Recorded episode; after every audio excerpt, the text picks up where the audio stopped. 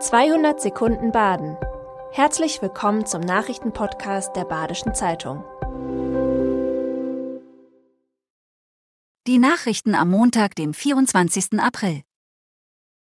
Keine Chance für Schalke. Der SC Freiburg besiegte die Gelsenkirchener gestern mit 4 zu 0.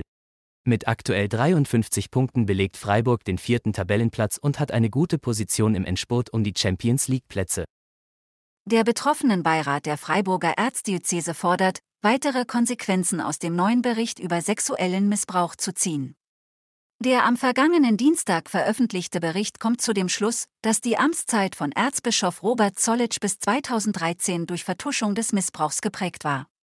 Es müsse nun untersucht werden, wie sich bei betroffenen Menschen die nun festgestellte Vertuschung ausgewirkt habe, sagte die Vorsitzende des betroffenen Beirats Sabine Vollmer denn den Betroffenen des sexuellen Missbrauchs sei teilweise über Jahrzehnte nicht geglaubt worden.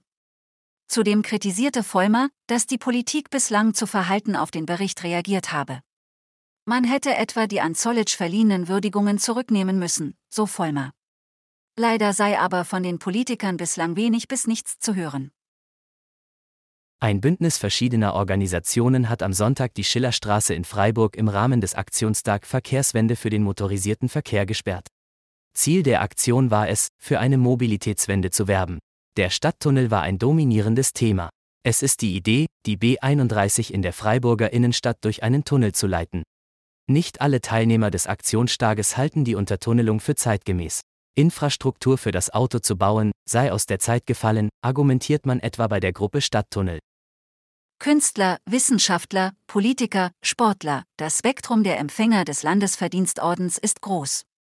Im Mannheimer Schloss verlieh Ministerpräsident Winfried Kretschmann die Auszeichnung am Samstag an 23 Menschen, darunter die Schauspielerin Natalia Wörner, den Künstler Tobias Rehberger und SC-Trainer Christian Streich.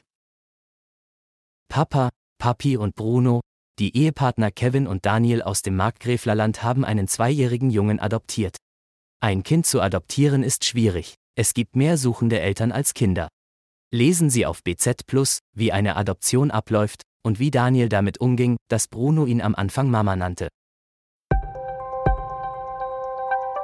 Das war 200 Sekunden Baden. Immer montags bis freitags ab 6.30 Uhr. Aktuelle Nachrichten rund um die Uhr gibt's auf der Website der Badischen Zeitung badische-zeitung.de.